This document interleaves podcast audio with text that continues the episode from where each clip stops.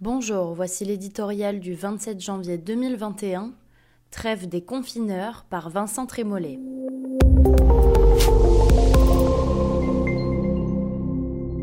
Après Sganarelle, après Knock, voici Jean-François Delfrécy, le docteur qui souvent varie. Son diagnostic d'un jour n'est pas celui du lendemain et diffère encore le jour d'après.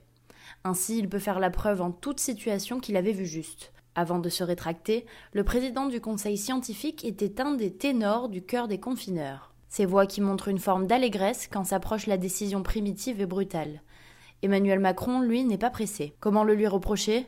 Pour le convaincre, on lui met sous les yeux d'effrayantes modélisations. Méfiance Celle de l'Institut Pasteur en novembre prévoyait un pic qui n'est pas advenu. 9000 personnes en réanimation le 15 quoi que l'on fasse. Nous étions fort heureusement à 5000. En décembre, une baisse qui n'est pas arrivée. Les variants, ils nourrissent une légitime inquiétude, mais sur bien des aspects, le dissensus scientifique subsiste. Rappelons une évidence, Emmanuel Macron est président de la République. La République française, ce n'est ni un conseil scientifique, ni une administration, ni un ensemble statistique. C'est une nation peuplée de citoyens de chair et de sang qui subissent de plein fouet l'agression du virus et les effets délétères de la lutte contre l'épidémie.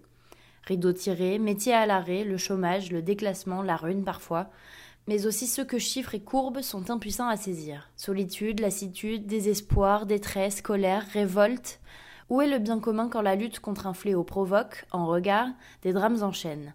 Quand une société dévitalise l'existence en voulant la sauver Désormais, le geste gouvernemental par excellence, c'est le confinement généralisé, s'inquiète depuis le mois de mars le philosophe libéral Pierre Manant.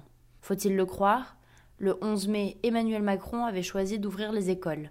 Une décision solitaire, les confineurs recommandaient l'inverse, devenue une fierté française. L'audace qui prime la précaution, l'ingéniosité qui surmonte les contradictions, la politique.